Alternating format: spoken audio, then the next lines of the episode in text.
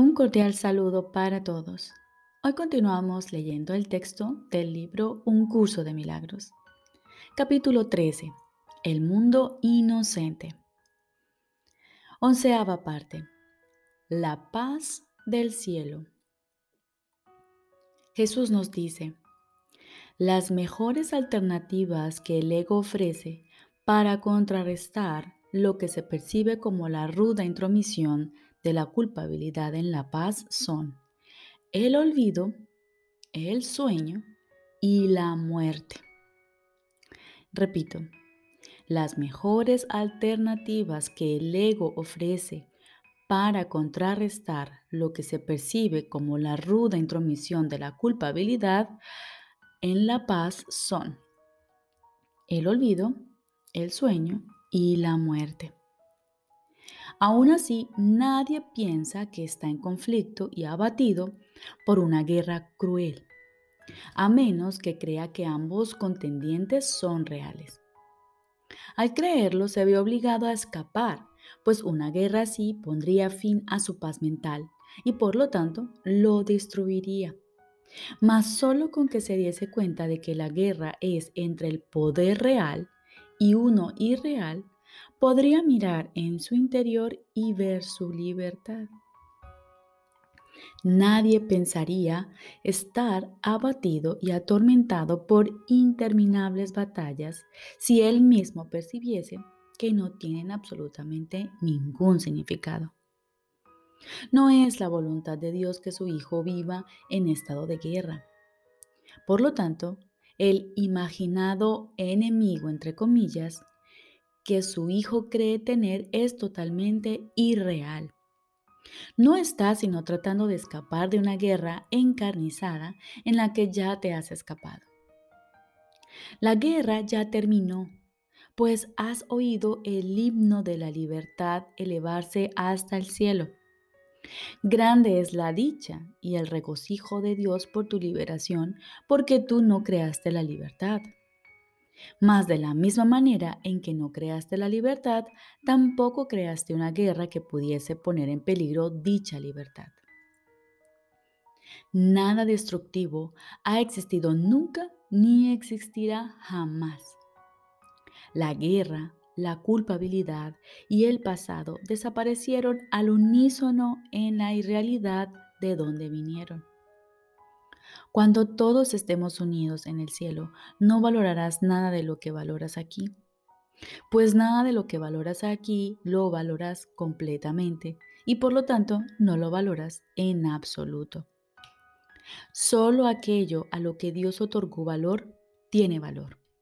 Y el valor de lo que Dios aprecia no es susceptible de ser juzgado, pues ya se fijó. Su valor es absoluto las únicas alternativas que tienes ante ti son apreciarlo o no. Valorarlo parcialmente significa que se desconoce su valor y en el cielo está todo lo que Dios valora. Allí nada es ambiguo, todo es claro y luminoso y suscita una sola respuesta. En el cielo no hay tinieblas ni contrastes. Nada varía ni sufre interrupción alguna. Lo único que se experimenta es una sensación de paz tan profunda que ningún sueño de este mundo ha podido jamás proporcionarte ni siquiera el más leve indicio de lo que dicha paz es. No hay nada en este mundo que pueda brindarte semejante paz porque no hay nada en este mundo que se comparta totalmente. La percepción perfecta tan solo puede mostrarte lo que se puede compartir plenamente. Puede mostrarte a sí mismo lo que resulta de ese compartir, mientras todavía tengas presente los resultados de no compartir. El Espíritu Santo señala calladamente el contraste sabiendo que, en última instancia, dejarás que Él juzgue por ti la diferencia, permitiéndole que te muestre cuál de las dos alternativas es cierta. Tiene perfecta fe en tu juicio final porque sabe que Él es Él quien lo emitirá por ti. Dudar de eso sería dudar de que Él vaya a llevar a cabo su misión. Mas, ¿cómo iba a ser posible eso cuando su misión es de Dios? Tú, cuya mente está ensombrecida por las dudas y la culpabilidad, recuerda esto.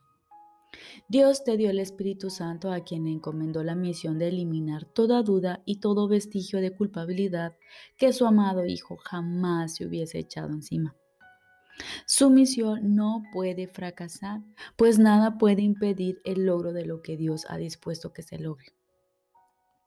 La voluntad de Dios se hace sean cuales fueren tus reacciones a la voz del Espíritu Santo, sea cual fuere la voz que elijas escuchar y sea cuales fueren los extraños pensamientos que te asalten. Encontrarás la paz en la que Dios te ha establecido porque Él no cambia de parecer. Él es tan estable como la paz en la que moras, la cual el Espíritu Santo te recuerda. En el cielo no recordarás cambios ni variaciones. Solo aquí tienes necesidad de contrastes. Los contrastes y las diferencias son recursos de aprendizaje necesarios, pues gracias a ellos aprendes lo que debes evitar y lo que debes procurar. Cuando hayas aprendido eso, encontrarás la respuesta que elimina la necesidad de las diferencias. La verdad viene por su cuenta a encontrarse consigo misma.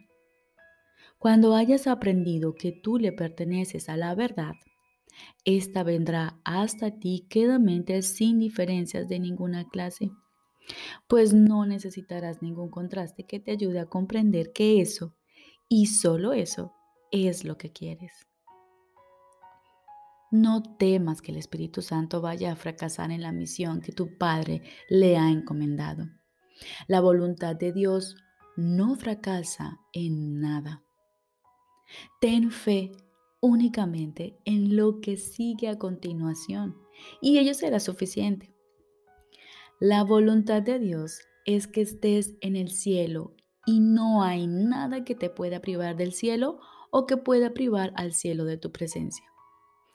Ni tus percepciones falsas más absurdas, ni tus imaginaciones más extrañas, ni tus pesadillas más aterradoras significan nada no prevalecerán contra la paz que la voluntad de Dios ha dispuesto para ti.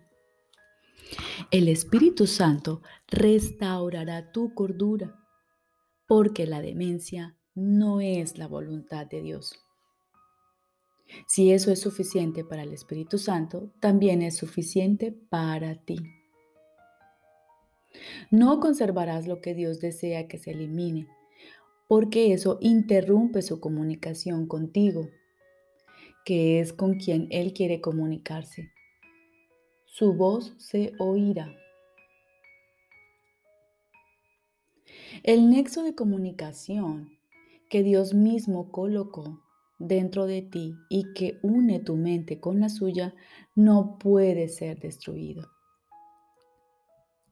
Tal vez creas que ese es tu deseo y esa creencia ciertamente interfiere en la profunda paz en la que se conoce la dulce y constante comunicación que Dios desea mantener contigo. Sus canales de extensión, no obstante, no pueden cerrarse del todo o separarse de él.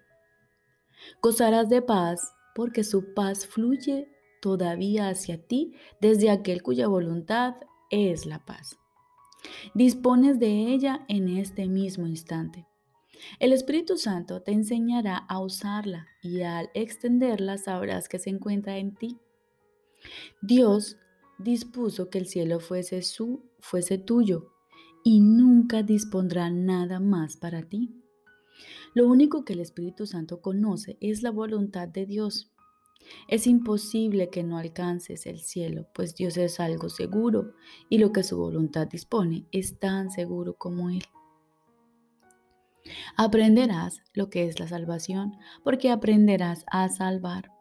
Es imposible que te puedas excluir de lo que el Espíritu Santo quiere enseñarte. La salvación es algo tan seguro como Dios. La certeza de Dios es suficiente.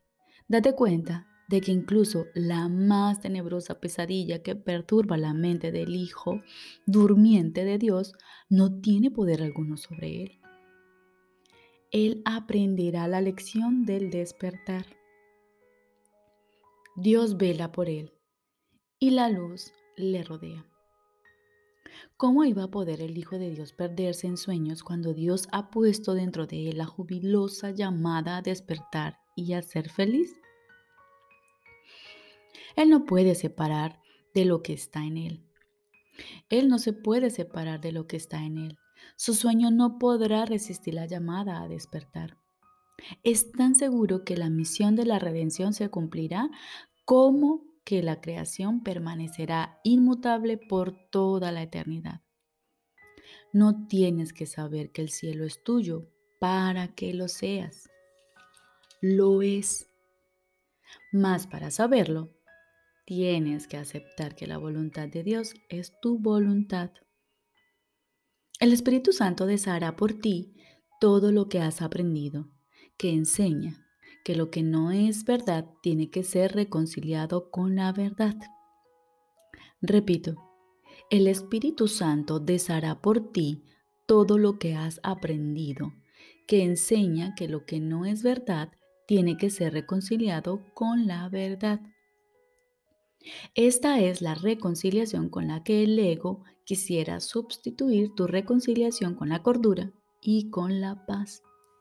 El Espíritu Santo tiene pensado para ti un tipo de reconciliación muy diferente y no lo pondrá en práctica tan inexorablemente como que al ego le será imposible poner en práctica lo que él se propone.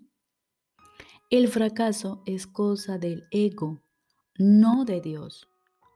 No puedes alejarte de Él y es imposible que el plan que el Espíritu Santo le ofrece a todo el mundo para la salvación de todos no sea perfectamente consumado.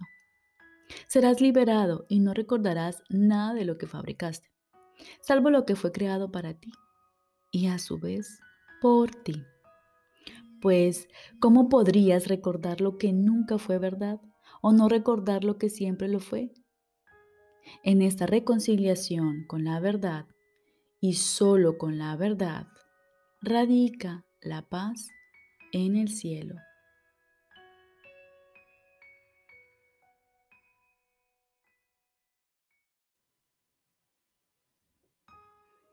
Ahora continuamos con el libro de ejercicios.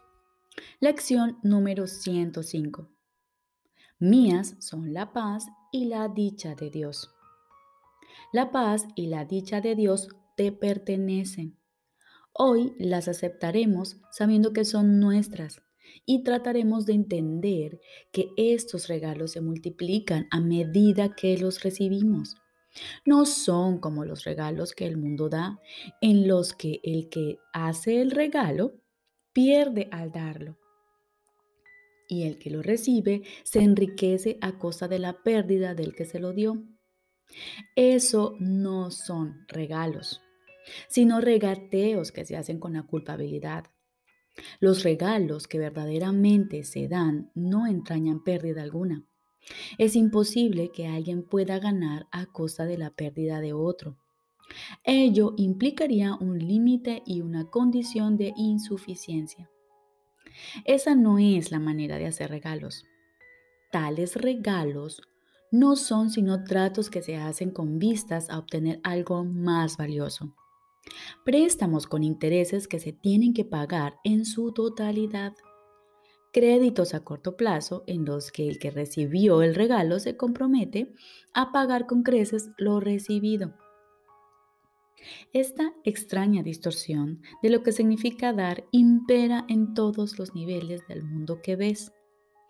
Priva de todo sentido a cualquier regalo que das y hace que los que aceptas no te aporten nada. Uno de los principales objetivos de aprendizaje de este curso es invertir tu concepto de lo que es dar, de modo que puedas recibir. pues dar se ha convertido en una fuente de temor y así evitas emplear el único medio a través del cual puedes recibir. Acepta la paz y la dicha de Dios y aprenderás a ver lo que es un regalo de otra manera. Los regalos de Dios no disminuyen cuando se dan, por el contrario, se multiplican.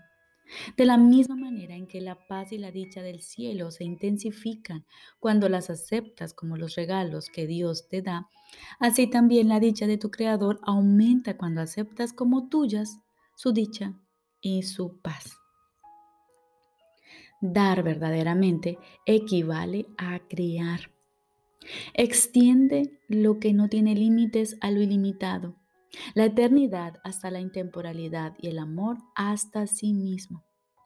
Añade a todo lo que ya está completo, mas no en el sentido de añadir más, pues eso implicaría que antes era menos.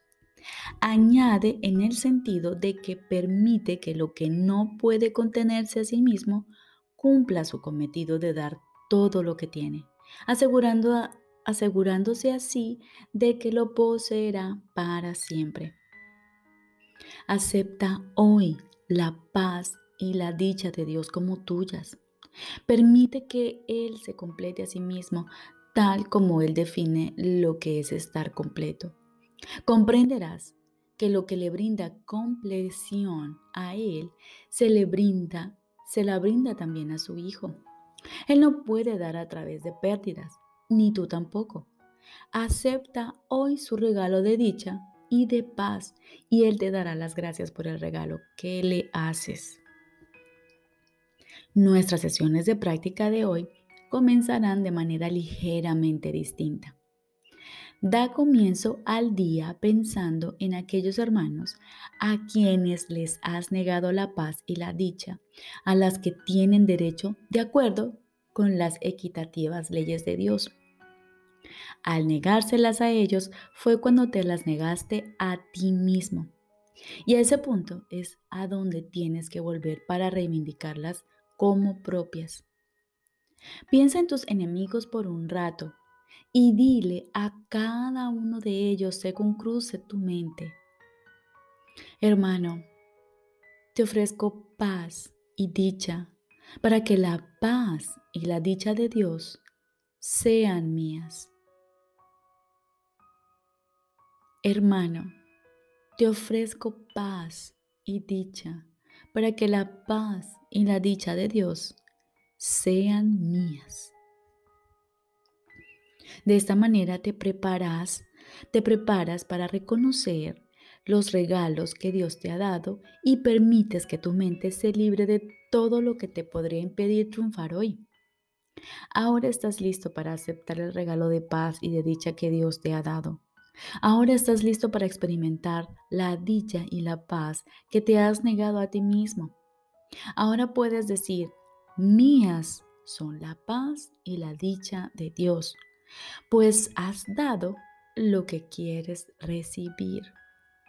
Si preparas tu mente tal como te hemos indicado, no podrás sino tener éxito hoy pues habrás permitido que se levanten todas las barreras que te separan de la paz y de la dicha y que por fin te llegue lo que es tuyo.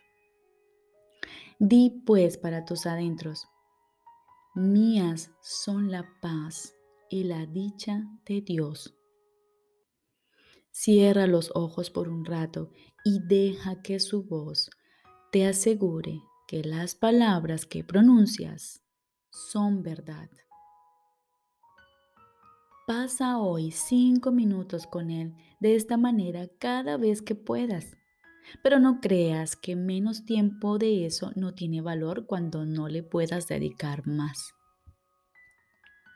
Cuando menos, acuérdate de repetir cada hora las palabras que lo exhortan a que te dé lo que es su voluntad dar y lo que es su voluntad que tú recibas. Proponte hoy no interferir en sus designios. Y si algún hermano pareciese tentarte a que le niegues el regalo de Dios que Dios le ha hecho, Considera eso como una oportunidad más para permitirte a ti mismo aceptar los regalos de Dios como tuyos.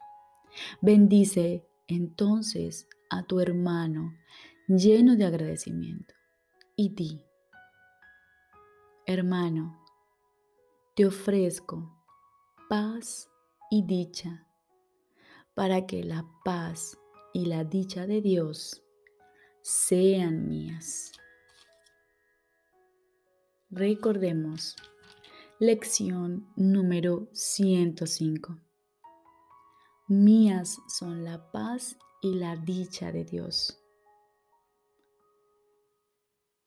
Hoy nos daremos la oportunidad de pensar en las personas que consideramos nuestros enemigos por un rato y le vamos a decir a cada uno de ellos, hermano, te ofrezco paz y dicha, para que la paz y la dicha de Dios sean mías. Hermano, te ofrezco paz y dicha, para que la paz y la dicha de Dios sean mías. Te deseo un feliz día.